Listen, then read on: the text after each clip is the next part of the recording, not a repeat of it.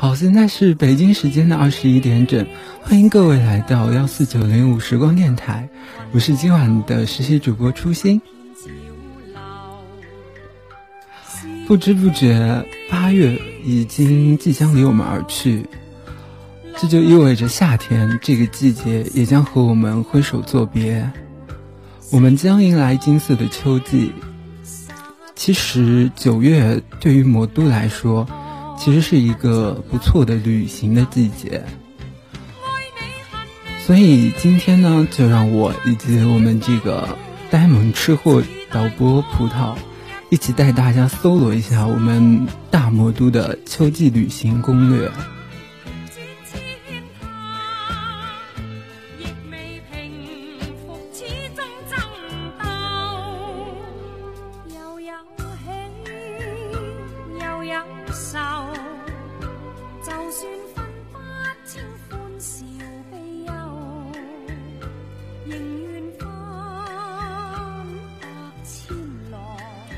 上海其实它是一座从骨子里散发出风情的城市。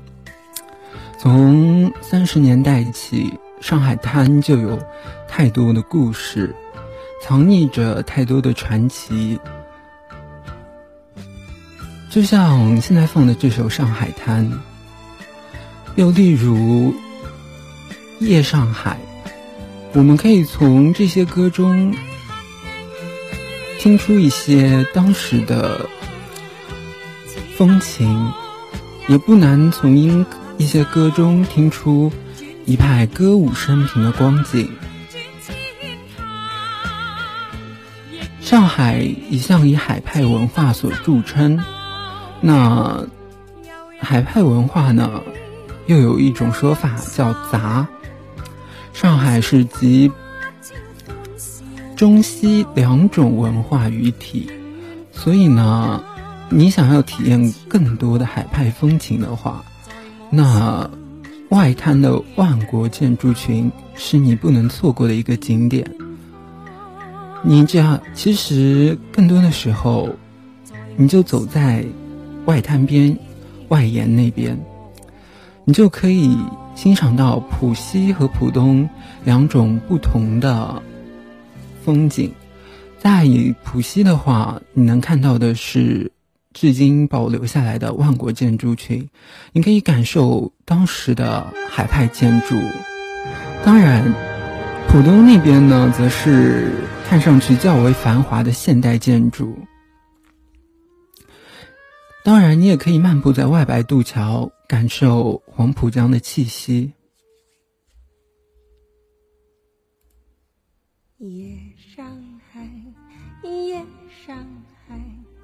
你是一个不夜城，花灯起，月声响，歌舞升平。只见他笑脸迎。粗略的说完我们的外滩呢，那就不得不提到上海的城隍庙以及豫园。这两个地方在节假日的时候，那是人山人海，连只蚊子估计都挤进去比较吃力。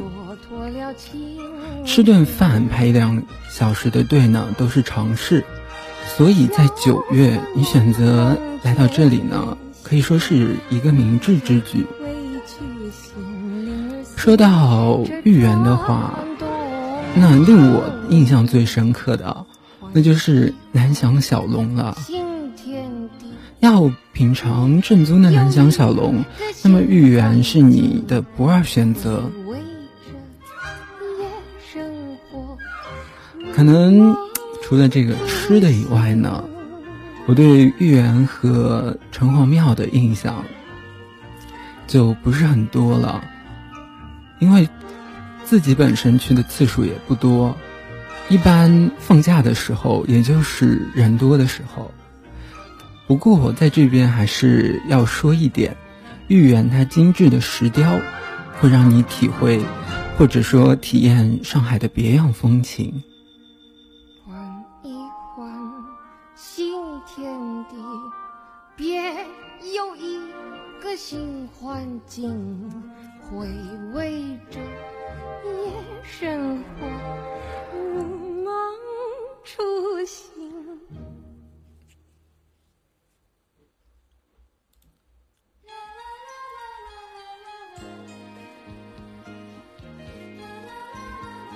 嗯，说完我们的城隍庙和豫园，那接下来就说一说我们上海特有的一些建筑。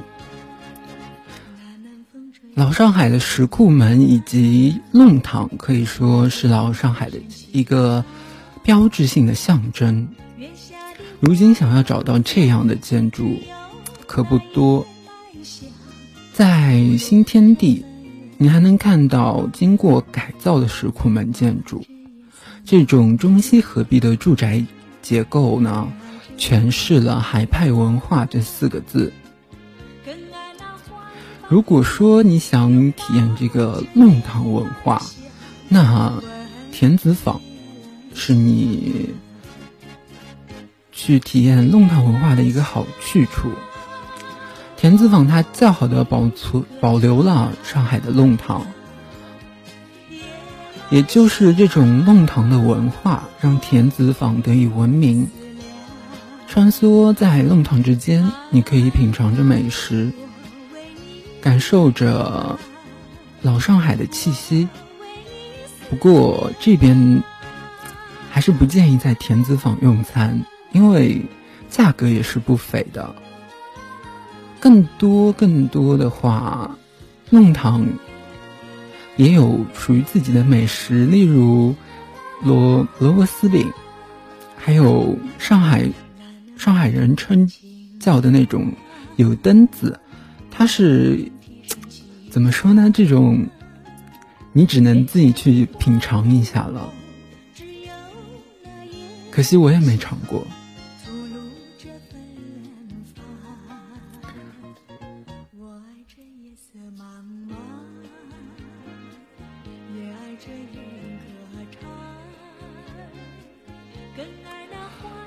除了上面所提及到的那些景点呢，上海还有朱家角啊、松江的欢乐谷、青浦的东方绿洲、浦东的东方明珠金茂大厦，还有正在建造的迪士尼乐园，还有什么海洋馆呀之类的各种景点。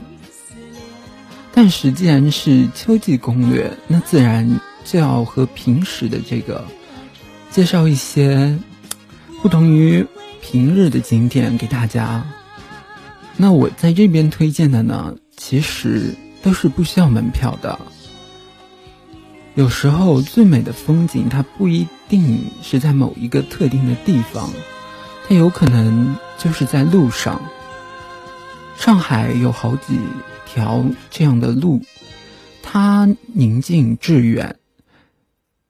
路边呢又有法式梧桐，在这样一个秋季，不如带上自己心爱的人，在上海的街头走一走，也有别样的感觉。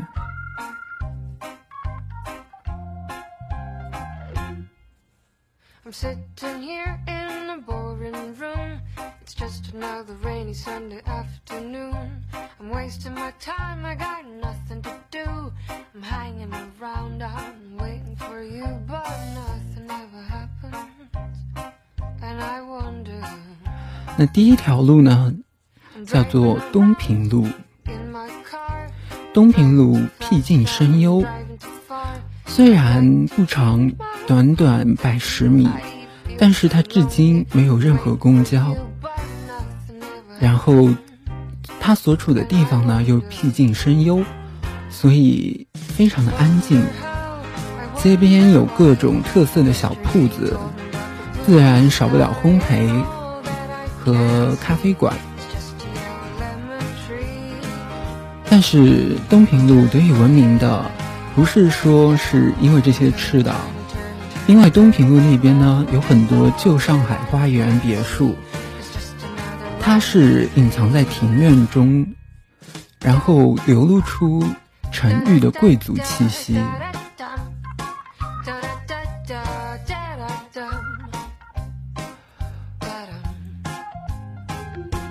例如蒋介石故居爱庐、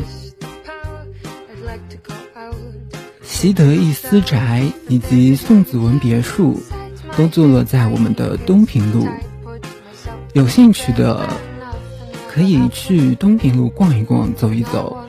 累了的话，就在街边找一家咖啡馆坐着，晒晒秋季午后的阳光，享受着这一份安静，也是不错的选择。毕竟上海是一个快节奏的城市。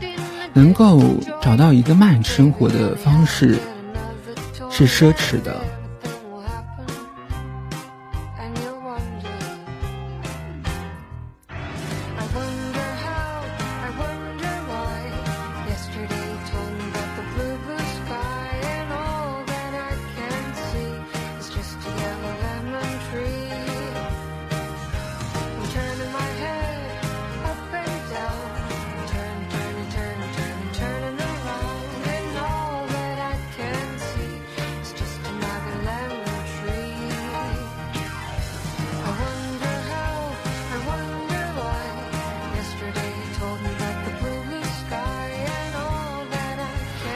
第二条向大家推荐的路呢是巨鹿路。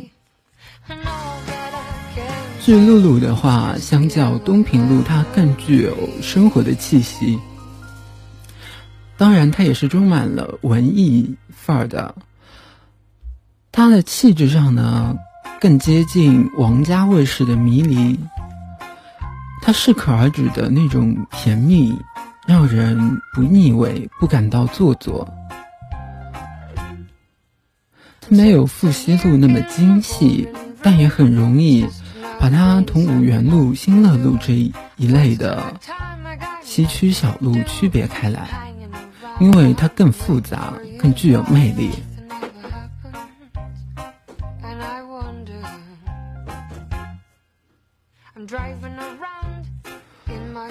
巨鹿路给人的印象是神秘，神秘的洋房上有秋千。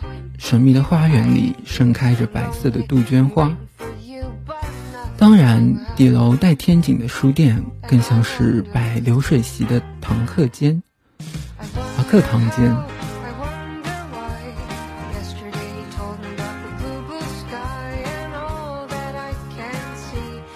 即便是现在的巨鹿路，仍然是一副非现实、非理性的样子。只是多了悠悠的无可奈何。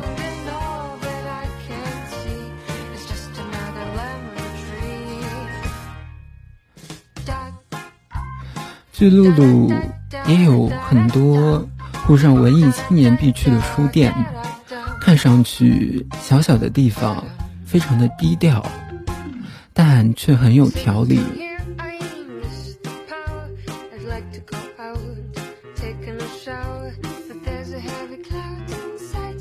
所以不妨忙里偷闲一下，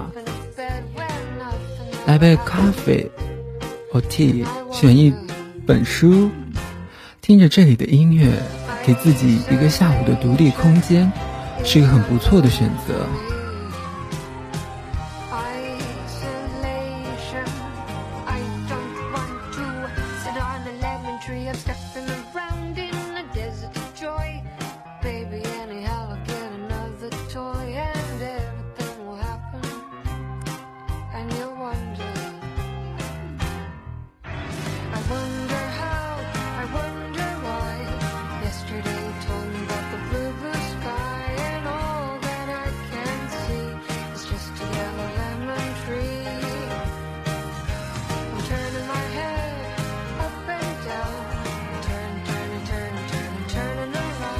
下面呢，就要介绍一下复兴西路。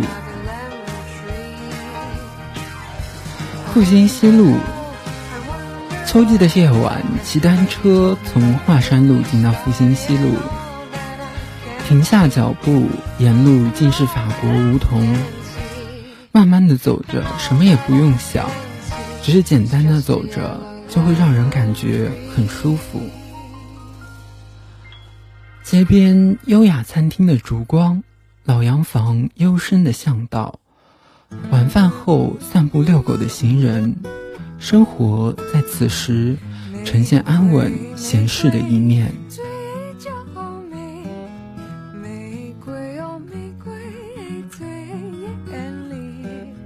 长夏开在枝头上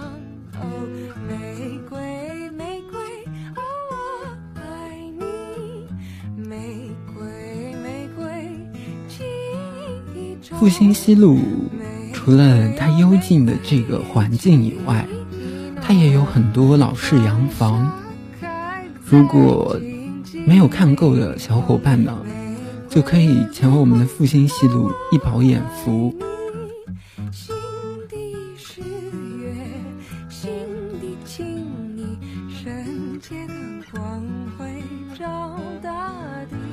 复兴西路就像是身处繁华都市的异物，因为它能够时刻保持着一份安静，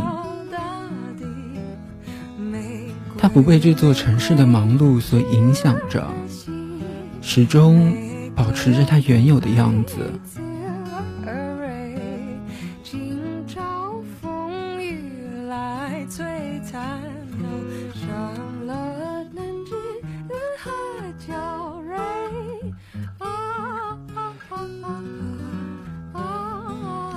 既然说上海是一个海派文化的城市，那么它的海派自然体现在欧式情调的东方建筑之中。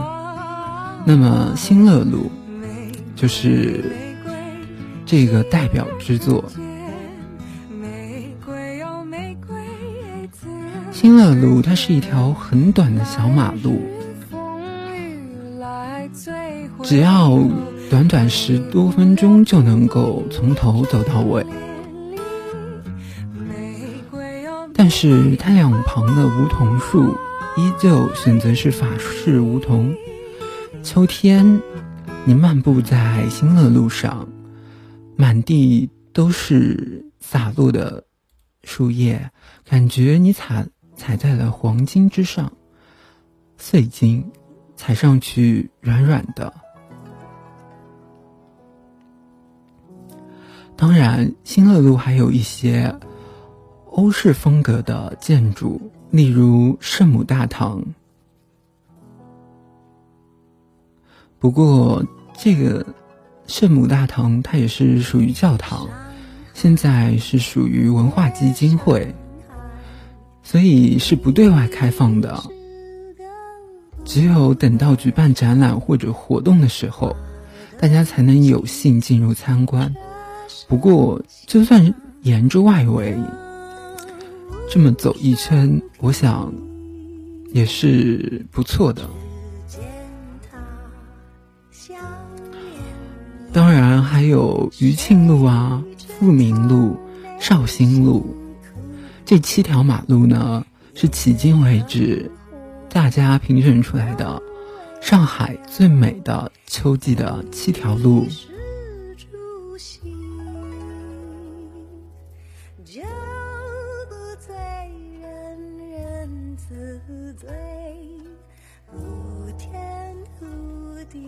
说了这么多景点，终于到了我最喜欢的阶段了，那就是吃的。上海也是有很多的美食，所以呢，今天就让我来带大家盘点一下上海的美食。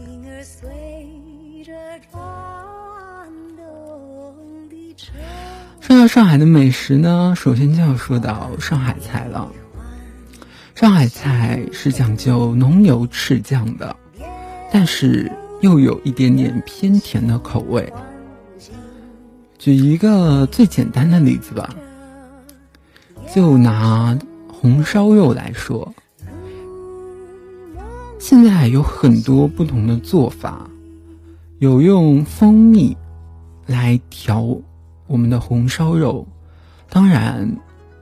其实还有用啤酒去烧，但是呢，这个红烧肉它最最最传统的做法是用冰糖炒糖色，然后加入少量的酱油为辅，使这个肉呢入口即化，肥而不腻。所以这小小的一盆红烧肉，别看呢这个肉好简单的样子，其实它就包含了大厨他的心思在里面。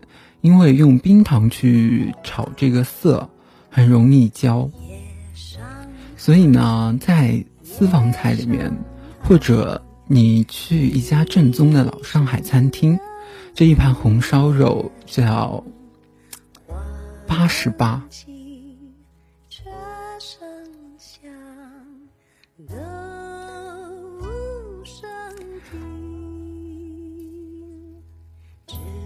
还有就是我们的水晶虾仁，这也是上海的特色菜。它是选择鲜虾，然后不放入任何的调色品，直接就是清炒装盆。晶莹剔透的虾肉，咬一口，虾肉软中带脆，鲜美无比。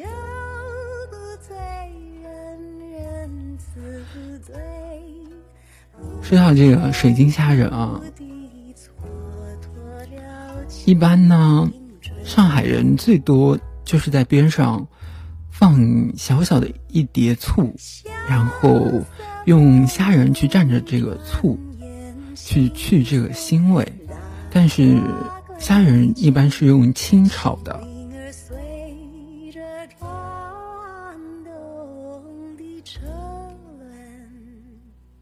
还有南翔小龙，这个在豫园中就可以品尝到。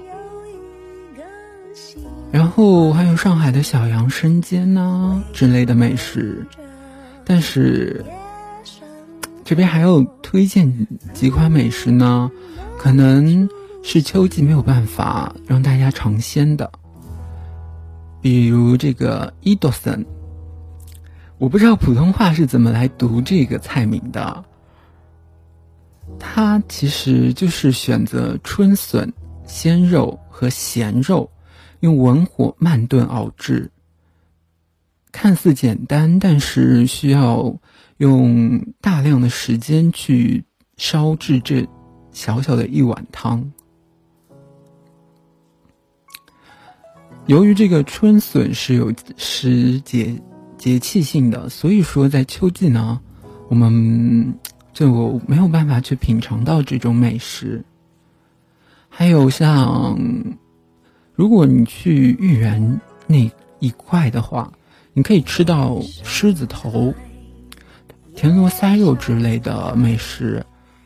说到这个田螺塞肉，我就想到每一次吃这个的时候都特别费劲，因为。他要把这个田螺先把这个螺肉挖出来，然后剁成丁，再和这个肉肉米搅拌在一起，然后再塞回这个螺螺的壳里面，然后就是看你看你那个口技好不好了，就是要用你的嘴把它给吸出来，特别费劲。要把这个吸出来，嗯，然后像如果说要改良版的话，像我们家呢，为了增加这个田螺塞肉的口感，就会在里面放入田栗，就是栗子，把它切成小块，然后放进这个肉馅儿里面，这样子的话，增加一份爽脆的口感。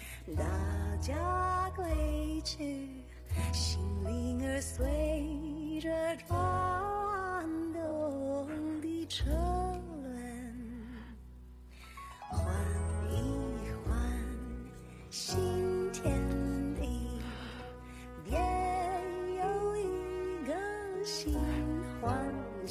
然后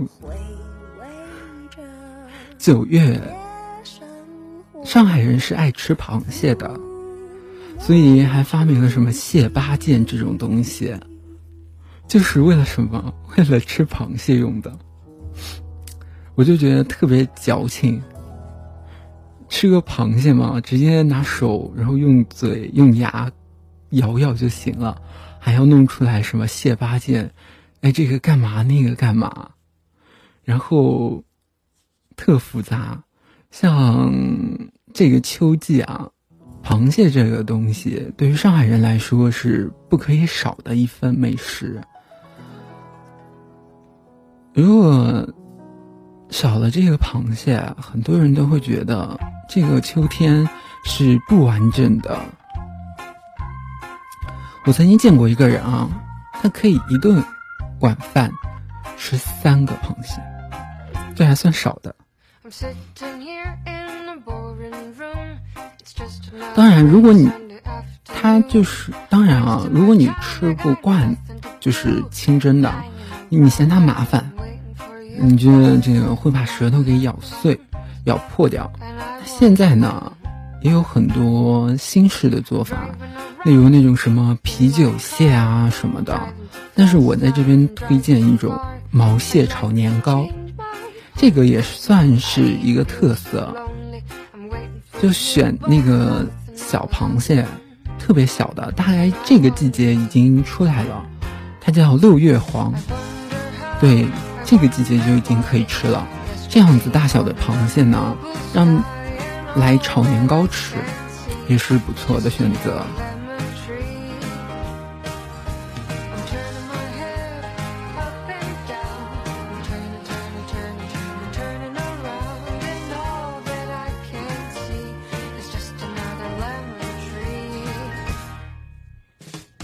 当然，除了毛线炒年糕以外，我们家也发明了一种特色的吃法，拿螃蟹配着那个豆腐烧汤喝。像这种六月黄的话，只是尝个鲜，就是吃它的鲜味。然后里面的蟹的肉的话，如果说肥一点的也是吃得到的。一般如果你不想细细的嚼，你就。一顿乱咬就好了。如果你要是觉得这毛蟹炒年糕呀什么的还是太烦了，你就是不乐意去剥，那我觉得你可以去尝一下，例如王家沙的蟹粉小龙，既能品味到螃蟹的美味，又不用自己动手，奇懒无比的人，真的推荐你们去试一下。而且分量挺足的。当初为了吃这一份小龙，我记得我还排过半个小时的队。然后我就从一楼的那个大堂到上面的包间。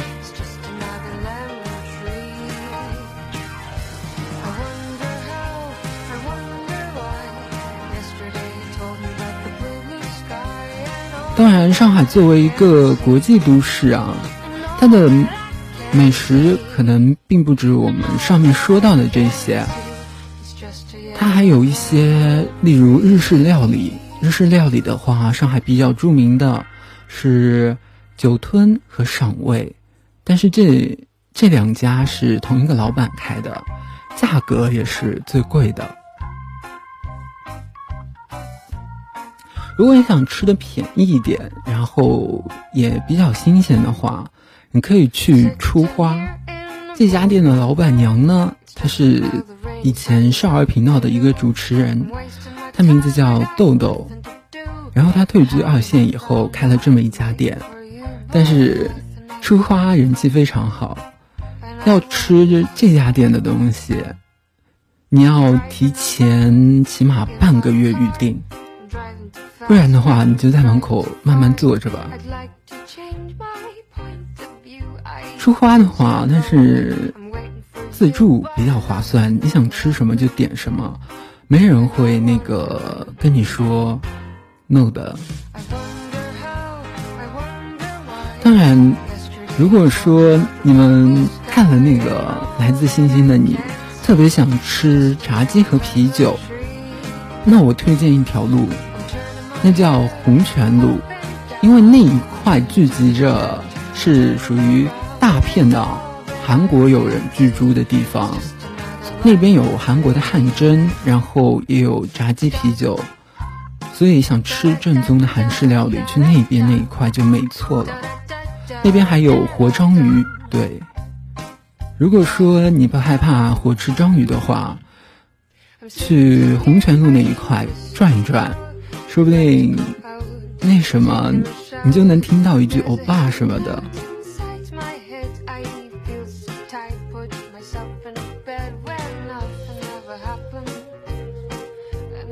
但作为吃货的我，一直觉得这种东西都不不管饱不爽。那我就特别搜罗了一下上海的一家汉堡店。为什么要在这边特别的提它呢？是因为这家店可以免单呢。这家叫茉莉西餐厅的汉堡店，大家可以有兴趣可以去查一下。它的特色在于，他家有一款巨无霸汉堡，特别大。光肉饼就有五百克左右的牛肉，配上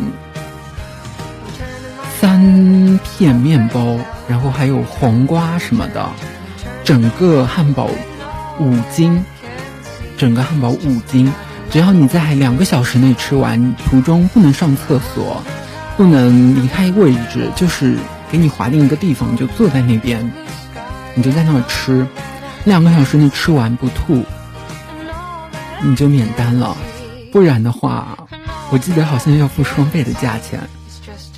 目前这个挑战呢，不得不说，完成挑战的大多数是妹子。我不知道妹子们的胃口怎么就这么大，胃口真好，五斤就这么吃完了。要是觉得吃这个汉堡啊，有这个面包很不爽，他们家最近好像还推出了一款牛排，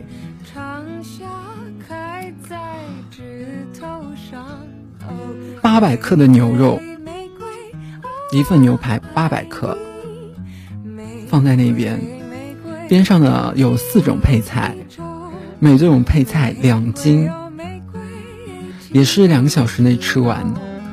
就是土豆啊、土豆丝啊，什么什么什么的，就是一对量特别足。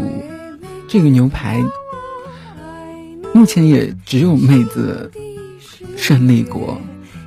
当然，这个汉堡它的原价也只有一百多。如果说你邀上两三个好友一起去吃的话，价格不贵，而且管饱。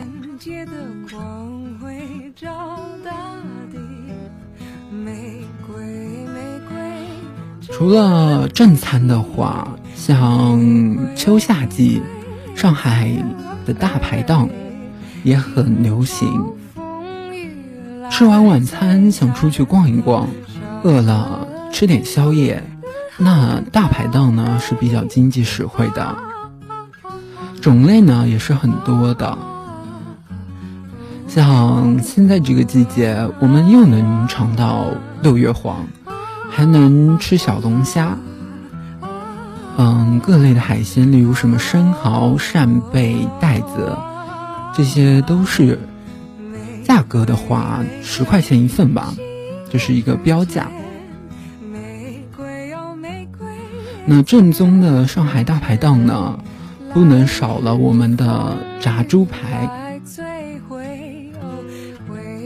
这个炸猪排可是很有讲究的，肉饼不能太薄，面粉不能太多，肉质要保留那个汁水的鲜度，所以敢做这道菜的人不是一般的人。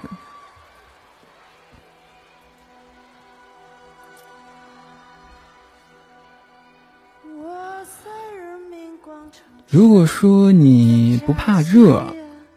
那你想这个季节吃火锅也是没有问题的。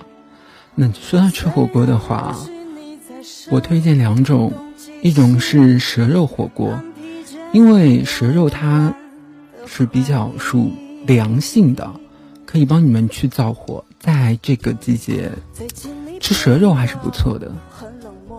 而且这个蛇肉是现杀的。还有一种就是热气火锅，为什么这个热气火锅和一般的火锅的差别就是在于它的肉，它的羊肉并不是速冻装的羊肉，而是说是在店店铺店面前面帮你现切下来的，然后就直接端上来让你品尝的。这就是热气羊肉的特色所在。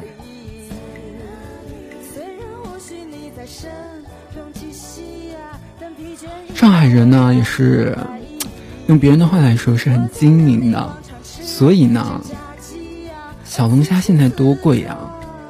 那怎么用一份小龙虾把自己喂饱呢？那很简单，再要一份。挂面就是光面，然后把这个面呢加到龙虾的汤底里面，这样你又能吃龙虾又能吃面，你就能吃饱了。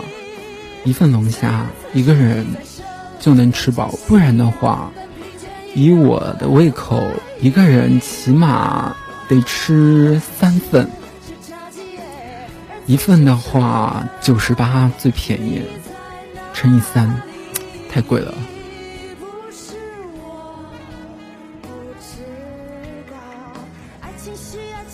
好吧，说了这么多，我都饿了。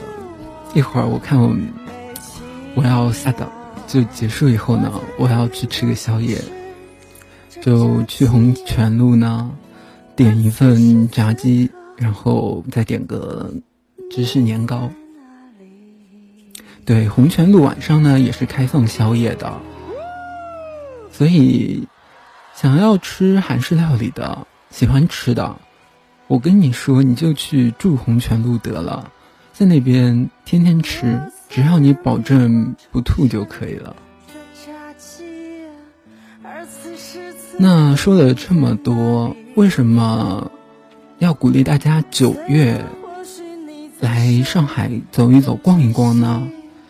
因为呢，九月是开学开学的季节，很多初中、高中、小学的孩子们都已经回学校了。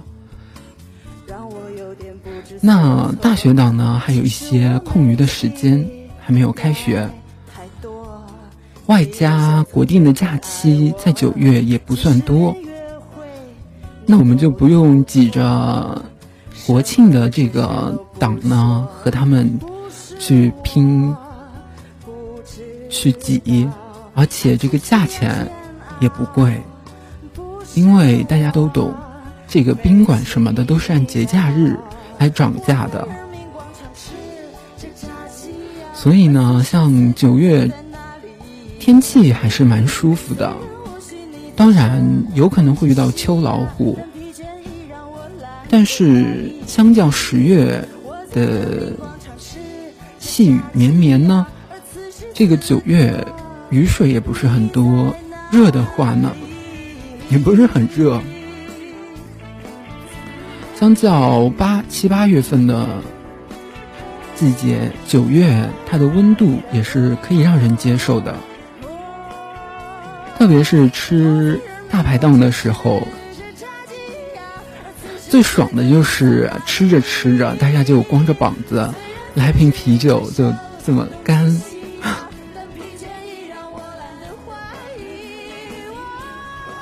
说到上海的快节奏啊，我又想到一一个吃的，那就叫泡饭。为什么叫泡饭呢？就是前一天晚上的冷饭，放一点放一点白开水、热水。冲一下，拿一点酱菜、酱瓜，就这么一顿饭糊弄过去了。早上来不及的时候，一份泡饭，对，就这么发明出来了。